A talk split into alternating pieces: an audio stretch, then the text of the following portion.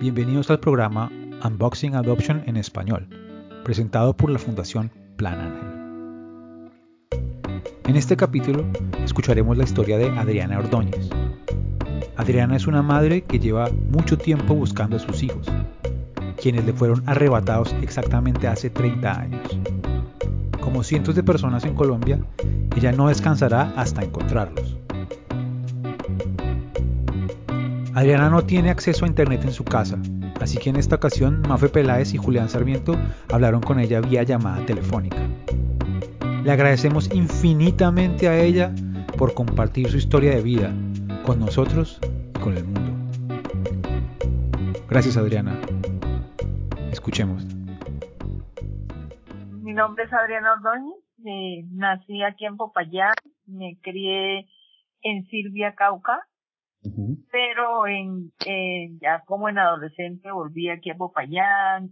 Popayán es una ciudad colombiana ubicada a unos 600 kilómetros de Bogotá aproximadamente y tiene una población de 400.000 habitantes. Antes de la colonia, allí existía un pueblo llamado Yauto. Hoy en día es conocida por su centro colonial de paredes blancas y tejas de barro. No me crié con mis papás, sino con dos abuelitos que me adoptaron cuando mi mamá me abandonó a los 15 días de nacida y ella trabajaba para unos abuelitos en una finca. Ellos me criaron, pero ellos murieron como a los ocho años y quedé pues con los hijos de ellos.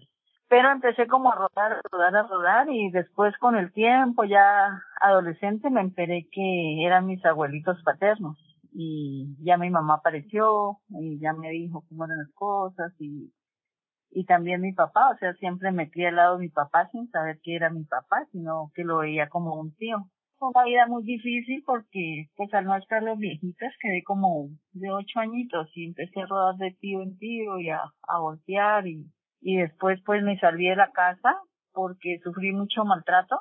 Me tocó también dormir como en la calle y una monjita me, me cuidaba que la adoro, es mi mamita. todavía vive, gracias a Dios. Uh Bogotá también, pero la considero mi madre, pues gracias a ella pues estudié, me superé y, y hizo todo lo que debe hacer una mamita, ¿no? claro, claro, la acompañó, la, la apoyó. Sí, sí. Y también la regañó, me imagino. Ah, sí, eso se regañaba hasta ahora. ah, bueno, claro, está muy bien. Bueno, entonces usted desde el principio tenía como que iba de, de lado a lado, ¿no? No tenía un hogar fijo ni... No tenía un hogar estable, sí, porque pues fueron los abuelitos y como los hijos de ellos nunca estuvieron de acuerdo en que ellos ya tan viejitos hicieran cargo pues de una bebé. Claro, y eso eran Silvia entonces. Sí, sí, en Silvia. Y después acá en Popayán, sí. Trabajé un tiempo en Cali, trabajé en Santander de Quilichao, ya más, más adulta. Uh y después me tocó volver aquí porque mi, mi mamá, mamá, eh, se enfermó y la habían dejado abandonada en el hospital San José. Entonces me hice cargo de ella. Y después, con el tiempo también, mi, mi mamá y mi papá murieron a cargo mío. o sea, a usted le ha tocado cuidarse a usted y cuidar a los otros también. sí. sí, así toca a veces. No, sí, sí, siempre desde niña me tocó muy difícil, muchas cosas feas. Eh, a veces peleo mucho con Dios porque le digo que, que como que no he tenido así momentos felices. sí, sí, hay episodios, hay episodios que me han marcado mucho desde niña. Fui violada a los ocho años por un tío y eso que es algo feo también la, la pérdida de mis niños. Papá de ellos falleció en un accidente, fue un accidente muy trágico. Sí, y vivíamos en Cali, pero vinimos aquí a Popayán a, a visitar a los abuelitos de él porque él era la historia parecida a la mía. Sí. Y sufrió un accidente un 14 de mayo. Entonces, eh, se accidentó, quedó debajo del bus, eh, se le zafaron las manitos, las piernitas, se le reventó la cabecita. Bueno, fue una cosa espantosa. Terrible. Tanto que quedé en psiquiátrico. Decían que caminaba porque veía caminar. Fue una impresión muy, muy difícil. Y está en embarazo del niño. tenía la, eh, pues ya tenía a mi hija mayor, a Lady, pero tenía a, a Jenny y estaba en embarazo del bebé. En este punto de la historia, Adriana tenía dos hijas, Lady la mayor y Jenny. El tercero, Luis Eduardo, estaba todavía en su vientre. Jenny y Luis Eduardo son los hijos que le quitaron a Adriana. Entonces usted ahí del, del shock, obviamente, de la, de la tragedia esta, terminó, terminó en el hospital. Sí, y porque pues yo empecé, o sea, después de eso, o sea, la, la, la levantada del cadáver, la reconocida, la autopsia, o sea, fue no que, no sé. Entonces después, eh, pues qué más, decían que, dicen, ¿no? La familia, los que estuvieron ahí en su momento, que, que yo hablaba sola, que lo esperaba, que le preparaba la ropa, que le preparaba la comida, que no sé, como si él estuviera. Y en ese momento, pues, ¿quién cuidaba de sus hijos? Vivía, eh, o sea, vivíamos en Cali los dos, pero eh, eh, pues habíamos venido donde unos familiares de él. Entonces estuve unos meses. Después una tía, hermana de mi papá, me llevó para Quindío, un pueblito por aquí cerca. Eh, ellos me ayudaron con los nenes. Después, cuando ya el nene salió, que yo ya estuve mejor, que ya este, porque yo incluso pues, me iba a dormir al, al cementerio. Y amanecía y a veces me servía y, y estaba en el cementerio. Entonces, pues los, los papás de los propios papás, eh, me llevaron al médico. Eh, una tía de él estuvo conmigo, con el bebé, hasta que estuvo que como de un añito fue un, fue un episodio duro. Sus hijos estaban con los, con los que eran sus suegros entonces. Sí, eran dos abuelos, con los abuelitos de él porque él no se crió con los papás tampoco, por eso le decía, era un ah, caso parecido. Pero cuando él murió, sí aparecieron, eh, él recibió una pensión por la muerte, y porque el carro, o, o, sea, él iba manejando, pero no era el carro, él trabajaba en Expreso Palmira. Ah, Pero un compañero le pidió el favor de que fuera a recoger un viaje a Cali y él se fue y saliendo aquí a Popayán pues se accidentó, entonces hubo un seguro, pero aparecieron los papás y ellos reclamaron el seguro y no sé qué gestión hicieron, no sé cómo, cómo hice porque pues me hicieron firmar, no sé, pues no estaba bien de mi cabeza. Y después de que reclamaron pues lo que reclamaron, entonces me echaron para la calle con mis nenes y deambulé con mis hijos. ¿Cuántos años tenían sus hijos? Pues Jenny tenía como dos añitos y medio y, y Eduardito tendría que añitos y pedacitos. Que eran bien, bien chiquitos. Y, y, entonces sí, anduve mucho por la calle con ellos, con hambre, con, con muchas cosas. Y a raíz de eso pues pasó todo porque yo pedí ayuda a la policía y nunca porque no tenía día para darles de comer, no tenía donde dormir con ellos. Y entonces hablaron allá a una iglesia, a una parroquia, y ahí pues ya llamaron al bienestar, entonces ya me lo tuvieron allá. Y yo los iba a ver primero todos los días, después dos veces en semana. Eso fue como el 7 de diciembre. Y hasta marzo yo los pude ver. Pero ya un día llegué ya me dijeron que no, que yo no estaba, que me mandaron a psicología, que yo no estaba apta para hacerme cargo de ellos, que yo no tenía donde que yo no los podía ver más, que los niños los habían dado en adopción. Me mandaban era al psicólogo, al psicólogo, al psicólogo. Entonces, o sea, esa, esa situación. Pues yo ¿Y en algún momento se le dieron alguna información de dónde estaban sus hijos? No, no, no, siempre que iba o siempre que iba a pedir algo o hablar, me mandaban, vaya al psicólogo, vaya al psicólogo, vaya al psicólogo. Nunca me dijeron. Sino que una vez que eh, yo estaba ahí, pues yo le preguntaba a la aseadora, le preguntaba al uno, le preguntaba al otro, al vigilante, porque yo siempre cuando me iba, pues yo los dejaba recomendando entonces yo les decía a ellos alguna cosa, me avisan o eso. Y entonces la, una señora que hacía el ahí donde ellos estaban, me dijo, no, si a ellos se los llevaron, creo que para Holanda, me dijeron. Entonces yo pensé que, para Holanda, para Holanda. yo varias veces ya intenté ir a la notaría y sino que yo cometí el error de decir que ellos estaban en el bienestar y que nos habían dado en adopción, entonces nunca me daban registro, porque yo decía por medio de los registros, de pronto algo, sino que ahora días que yo fui a hacer una vuelta, y no sé, yo le pido mucho a Dios, yo no hay un día que no le pida a Dios que pueda saber algo de mis hijos. Y se me ocurrió pedir el o sea, pedí un registro y entonces le dije, ay, niño, ¿crees que me puede hacer el favor? Me dije, lo que pasa es que tengo dos niños en el exterior y ellos necesitan sus registros y ellos no pueden venir por ellos. ¿Será que yo los puedo sacar? Entonces me dijo, ah, no, si usted es la mamá, claro, los puede sacar. Entonces yo le dije, ay, el favor. Me dijo, ¿en qué fecha fueron registrados? Pues yo me acordaba la fecha.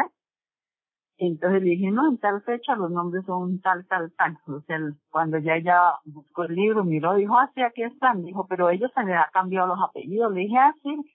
Lo que pasa es que para salir del país tuvieron que cambiarse los apellidos, pero yo no le dije nada más. Le dije, ay, hágame el favor y me los imprime. Entonces ya, ya me los imprimieron y ahí fue donde miré que, que, se, que los habían llevado para Suiza y no en marzo como me dijeron a mí allá en el bienestar. Ahí dice que en agosto.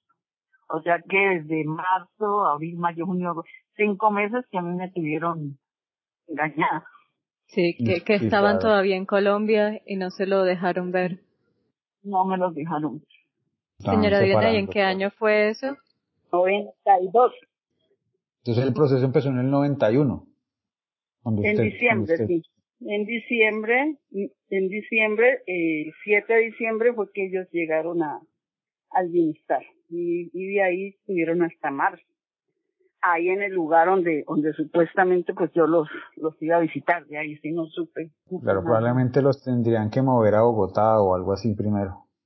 Sí, sí, no sé cómo harían, pero... Y entonces usted, durante todos estos años, usted estaba intentando encontrar el, el, el registro y no se lo daban. no, yo busqué a la, a la trabajadora social de ese tiempo y siempre iba a buscarla, después vi con la casa de ella, eh, no, esa señora no me daba cara, una vez la encontré en un banco, le hice este escándalo y le grité delante de todo el mundo. Eh, después supe que, que estaba trabajando en un juzgado en Silvia e hice de irme a Silvia para perseguirla, le, le, le hice una perseguidora. Antes no me denunció por acoso porque pues pero se me perdió, se me perdió y nunca más la volví a, encontrar, no sé qué pasó con la señora, nunca más la volví a ver. Claro. Y, y siempre, pero entonces yo dije, no, pues siempre he pedido a Dios que, que si es su voluntad, pues pueda volverlos a ver. ¿Usted en algún momento se, se enteró de que había esta fundación o cómo, o cómo llegó usted a... Mm, en un programa de televisión, séptimo día, o sea, es que siempre me, alguien me dijo que, que por qué no hablaba por séptimo día o en un programa que hay que hay varios programas en televisión y justo en esos días empezaron a hablar de niños adoptados, de niños adoptados, entonces como que me llamó mucho la atención. Y entonces en uno de todos esos casos eh, habló la niña Marcia y contó su historia. Y entonces habló de la fundación. Y esa misma noche yo ahí mismo me vine al, al internet a buscar la fundación y mandé un mensajito y mandé foticos y le comenté y entonces ya me llamaron.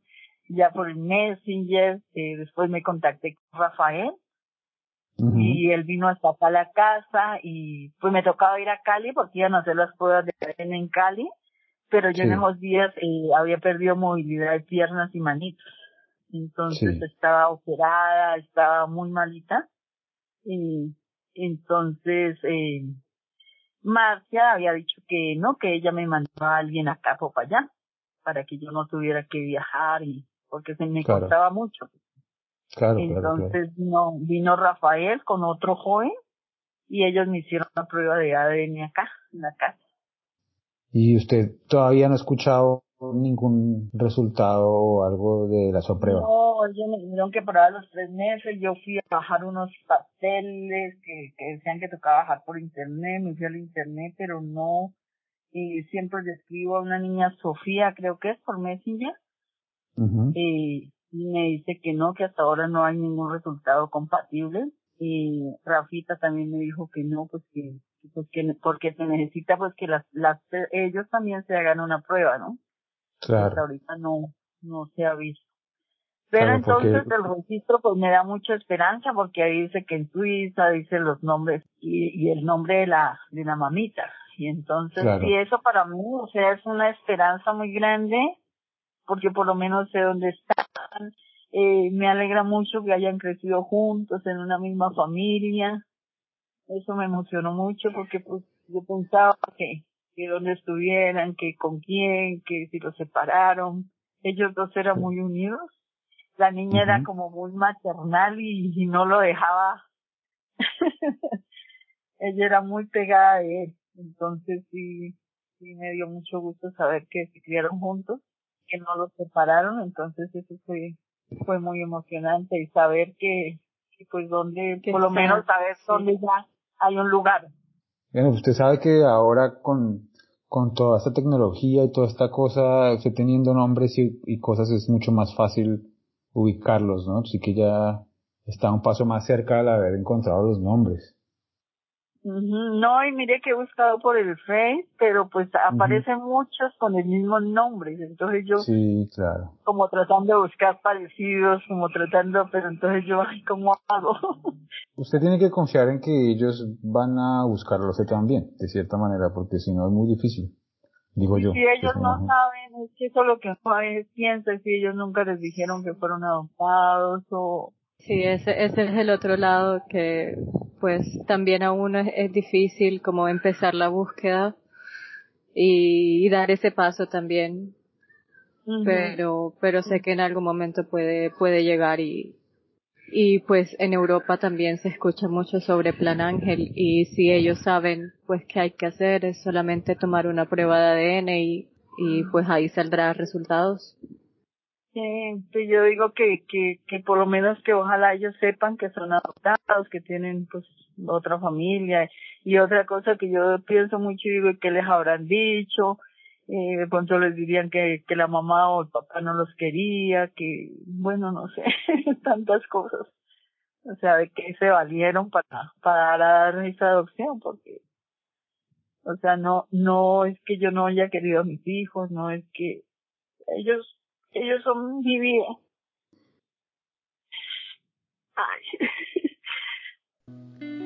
En este punto de la entrevista hubo una pausa.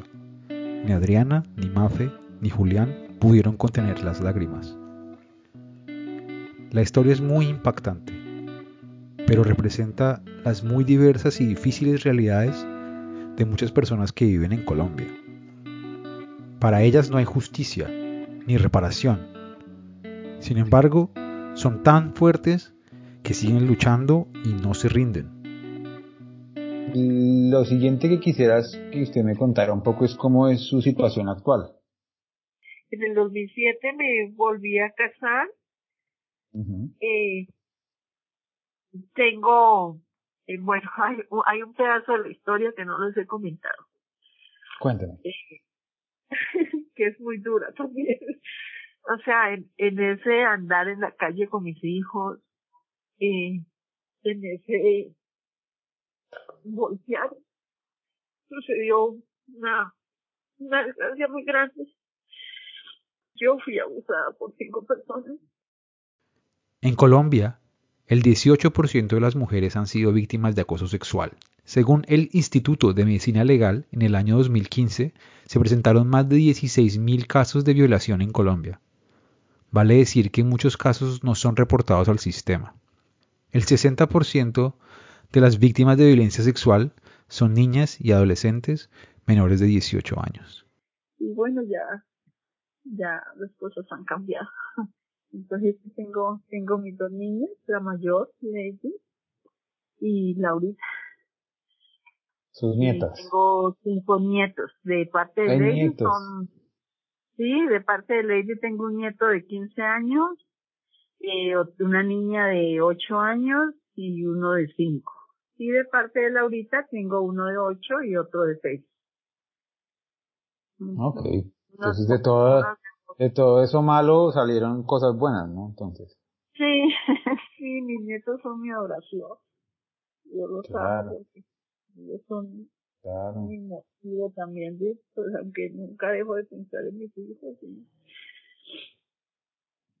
Y, bueno, ¿qué le puedo decir? Eh, sí, ellos son mi, mi familia, mi apoyo en este momento, porque pues, eh, pues paso por una situación muy difícil por lo que está enfermita y llevo ya varios años con cáncer de mama. Eh, me desahuciaron, pero gracias a Dios, pues digo, Dios hizo un milagro y pasaron ya casi 12 años, hace tres años volvió a aparecer estoy en tratamiento, sino que me ha afectado mucho por los huesos, el páncreas, eh, el corazón, los riñones. Entonces sí, a veces en este momento pues pasado una cirugía y, estoy muy afectada. Hay días que, que como que la memoria no me, no me funciona mucho. Tengo una inflamación en el cerebro. Tengo unos exámenes para mirar porque se me borra el café a ratos a veces no me acuerdo ni cómo me llamo. Pero pues ya miraron que, que demencia senil no es, eh, Alzheimer tampoco. Entonces están mirando pues qué, qué otra cosa es. Sí. Y voy para estudios en Cali. Entonces sí, ha sido muy difícil y, y pues mi compañero sufrió un coma diabético en diciembre, un infarto y una trombosis y quedó postrado. Entonces es un enfermo cuidando a otro. Entonces sí es muy difícil, pero gracias a Dios, pues ahí han habido angelitos. Eh, tengo muy buenas amigas, eh, eh, familiares que han estado ahí, mis hermanitos por parte paterna, que aunque no nos criamos juntos ni nos conocimos, han estado, hay, hay tres hijos que no me dejan, dos sobrinas en Medellín por parte de una hermana materna, que mi hermanita murió hace como cinco años, pero ellas dicen que yo soy como su mami. Entonces siempre están al pendiente. Sí, no tengo riquezas, pero tampoco así que, que me esté muriendo. Hasta ahora Dios no nos ha desamparado y pues vivimos de arrendo acá en la Loma de la Virgen, se llama el barrio. Y sí, ha sido muy difícil, pero bueno, ahí estamos en la lucha. Eh, tengo sí, lo importante es que no está sola y que tiene gente que está siempre pendiente de usted. Sí, sí, y muy buenas amiguitas. Pues yo asistía a una iglesia cristiana también las personitas de la iglesia están muy al pendientes. Eh, pues teníamos un, tenía un lotecito por allá a la salida de, de Lomas de Granada y pues en compañeritas, amiguitas están haciendo como una teletón para construir algo para que yo me pueda pasar y quitar ese arrendo porque pues ha sido muy difícil pues eh, mi esposo era el que proveía todo en la casa y el que me cuidaba y ahorita pues se invirtieron los papeles y pues por mi salud no puedo trabajar y con él así pues tampoco entonces sí, todas las, hay varios compañeritos, amiguitas que están haciendo, incluso hoy me llamaron temprano que me donaban unas tejas de, de perní para techar, eh, perlines, eh, de la policía me han regalado cemento, arena, amigos así. Como le está contando Adriana, las donaciones son una manera de ayudarla.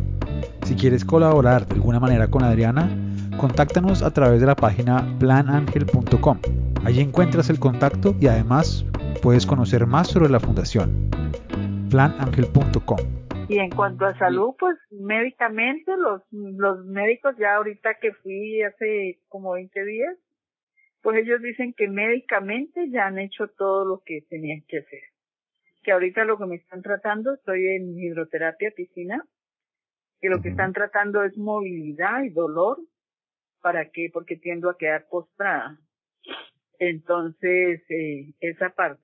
Pero que ya médicamente, pues que ya, ya han hecho todo. Aunque yo tengo mucha fe de que, de que, pues la otra vez también me dijeron que, que me quedaban tres meses y ya pasaron tantos años. pues vea, claro. Sí, yo siempre le pido a Dios que, que por lo menos me dé la bendición de, de poder darle su último abrazo a mis hijos. Esa es mi, mi motivación. Ese es mi deseo. Y yo le digo, ya después de eso, si es tu voluntad que me, que me muera, listo, me voy tranquila porque por lo menos de mis muchachos y, y ya sería como como ese sueño hecho realidad de ellos y poder decirles que los amo, que, que nunca quise abandonarlos, que, que nunca pensé ni siquiera en sacarlos de mi vida. Que me perdonen por no haber sido una blanquita y luchar y, y defenderlos. Si ellos me escuchan, pues que los amo, los amo, los amo mucho, mucho, mucho. Que no hay un segundo de mi vida que no haya dejado de pensar en ellos, de mandarles bendiciones. Que los amo. Que tengo su ropita, tengo ropita de ellos guardada. Tengo su primera camisita de ambos. Que los amo.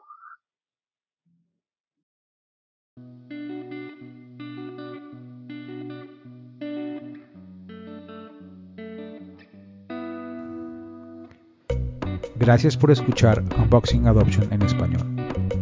Para conocer más historias increíbles de personas admirables, conéctese con nuestros próximos episodios y visiten la página planangel.com. Esta entrevista fue grabada el 15 de agosto del 2021. Hasta pronto.